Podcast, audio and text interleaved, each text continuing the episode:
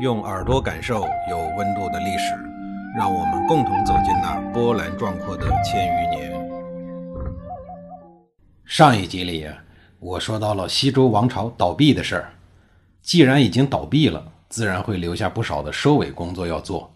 只是这个收尾工作呀，不是大家聚在一起吃一个普通的依依不舍的散伙饭，而是以军事折腾为主要内容。第一个出手的就是秦国。秦国在犬戎之祸中能位列成绩单第一名，那可不是浪得虚名，而是实打实的有真本事。秦国拿到了周天子的诏令以后，立刻开始着手收复关中平原。首先是和犬戎人没完没了的拼命死磕。当获胜者秦国人最终从死人堆里爬起来以后，稍作休整，立刻就确定了下一个清除对象，这就是位于关中的保国。公元前七五幺年左右，秦国果断出手，直接把老实巴交一直平静地生活在秦巴谷地汉水两岸、一心一意支持传统祖制的保国给灭了。要说这保四的娘家人，相比周幽王正宫娘娘的娘家人，实力差的不是一般的大。虽说这个国家从夏朝延续至今已经有一千多年，秦国明面上说你保国过去扶持周邪王继位。这就等于忤逆了周平王。您听一听啊，这会儿遵循祖制反倒成了过错。这地球人都知道啊，秦国人就是借这么一个冠冕堂皇的理由为自己收复地盘儿。保国没了，周邪王直接少了一位坚强的支持者，心里头难受极了。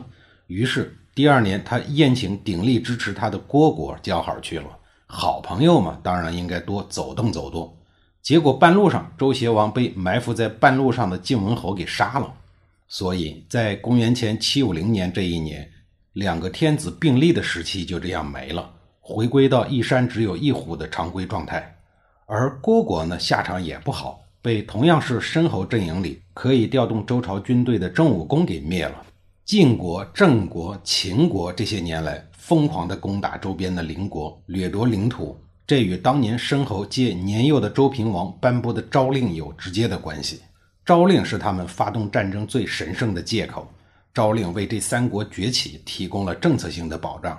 首先，最先崛起的就是申侯的女婿，也就是新任郑国国君郑武公，他也是春秋首霸郑庄公的老爹。当纷乱结束的时候，一轮搅动天下的大洗牌尘埃落定的时候，人们惊奇地发现。周天子这张王牌竟然鬼使神差的被郑国人攥到了手里。郑国的开国国君郑桓公和周幽王一同死于犬戎之祸。从这个角度来看，他应该算是为国捐躯，属于尽职尽忠、精神可嘉的那一类人，起码不像郭师傅一样临危逃跑了。当然，他捐的这个国是周王国。幸运的是，他在捐国之前很有先见之明的为本国办了一件大事儿，这就是迁国。在他去世之前两年，也就是周幽王执政的后两年，周王室内忧外患频频发生，周朝的实力和威望是一落千丈。眼看亡国征兆明显，郑桓公颇为忧虑，夜不能寐。为了保住自己的人民和亲属不受战争的侵扰，郑桓公找到了好朋友太史伯，向他倾诉自己的苦恼。他询问说：“王室灾难深重，我怎么才能死里逃生呢？”太史伯回答说。只有洛水东、黄河南可以安居乐业。郑桓公很不明白的就问他为什么呀？太史伯回答说：那一带临近东郭国和快国，这两个国的国君呀，都是目光短浅、贪婪、喜欢小便宜的人，老百姓对他们十分的不满。现在您是卿士，百姓都热爱您。如果您真的愿意住在那一带，东郭国和快国的国君看到您正当权，会很痛快的卖土地给您。日久天长啊，那两国的百姓就会追随您了。太史伯说完以后呢，郑桓公没有直接采纳他的意见，而是问：“那我想住到南边的长江流域怎么样啊？”太史伯回答说：“早在商朝的时候，楚人的祖宗祝融替商朝掌管火，功劳大得很啊。但他的后代直到周朝呢，也没有兴盛起来。楚国人就是他们的后代。周王室衰弱，楚国一定兴盛。”如果楚国兴盛，您是姬姓郑国，您能有好吗？郑桓公一想到楚国内不起眼的三等爵位，再一想楚人的蛮夷之相，觉得太史伯说的是很有道理呀。郑桓公又接着问：“那我想住到西边，你觉得怎么样啊？”太史伯回答说：“那个地方是秦国人和戎狄人的地盘，那里的百姓啊贪婪又好战，难以长久的居住。这话已经说到这个份上了，能去的地方呢也只有东边了。”随后，郑桓公便急速地向周幽王请示，要求举国搬迁。周幽王的眼光哪有那么长远呀？哪知道郑桓公的真正用意啊？毫不犹豫的就同意了。再说了，搬家啊花的也是你的钱。太史伯建议的那个地方呀，位于虢国和快国两国之间一个叫荆的地方。那时候啊，太史是一个很神奇的职位，他上面讲的几个国家命运的预测，后来都逐一的应验了。这一点呀，并不是说他会算命。而是因为太史掌管图书记帛，因此啊，腹有诗书气自华，目光长远，视野开阔，所以对时局的判断呢，也就非常的准确。听见没？多读书啊，没坏处。咱们再说说京那个地方啊，那里的土地都是人家的，人家能同意吗？别担心啊，郑桓公这个时候啊，还在周朝中央政府担任高官，直接给钱，就这么粗暴。果然如太史伯所料。虢国、快国这俩国家呢，正愁没路子巴结他呢，很痛快的、很便宜的转让了十座城池给了郑桓公。因此啊，郑国在西周灭亡的大乱之前，就已经成功的搬离了是非之地，并且打下了郑国在东方建国的重要基础。这个事件呀，史学家们称之为“虢快继奴”。这个“奴”啊，是一个生僻字，就是妻子和儿女的意思。那所谓的妓奴呢，那就是托妻献子，把钱财呀、老婆呀、孩子呀都寄放在你们家。郑桓公办完这事儿以后呢，没多久就死了。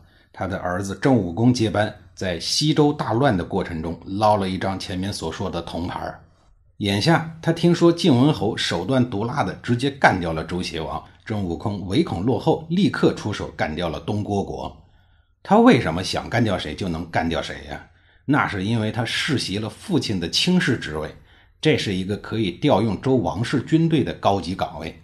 况且他本人也是一代枭雄，这样的背景实力去打击目光短浅、贪婪的东郭国君，那还不是易如反掌吗？灭了东郭国以后，这回郑国不再夹在虢国和快国两国之间了，而是和快国呢左右相邻。紧跟着，郑武公又看上了快国的首都，觉得这个地方不错。于是，原本与虢国邻近的小伙伴快国呢，也惨遭灭顶之灾。郑武公干脆直接把国都迁到了快国的首都，视为新政。这不就是典型的鸠占鹊巢吗？在周朝啊，这种鸠占鹊巢的案例非常的多。我给您说几个啊。第一个呢，就是原来在燕国土地上建国的鲁国。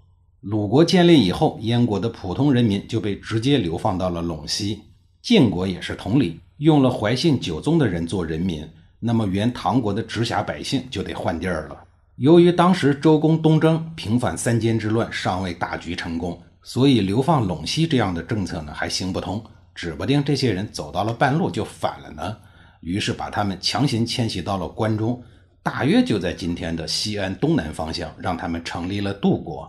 这个地方呀，正处于周朝核心区域的监视之下。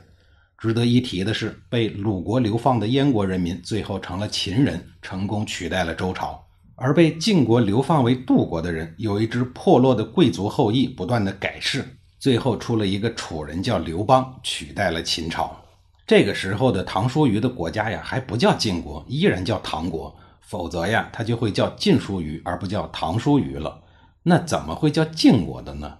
在唐叔虞的儿子执政的时候，周天子表示唐国的宫殿太美了，给我吧，我给你重新封一个都城。于是唐叔虞的儿子就被迫从唐国的国都迁都于晋阳，其实也没有迁得太远，就在山西的南部，还在传统的唐地，只是新修了一座城池罢了。您听一听，这周天子不也干鸠占鹊巢的事儿吗？历史上啊，类似的案例多如繁星，我就不再一一列举了。到下一集里啊，我给您讲一讲鸠占鹊巢的郑国都干了哪些遭人恨的事儿。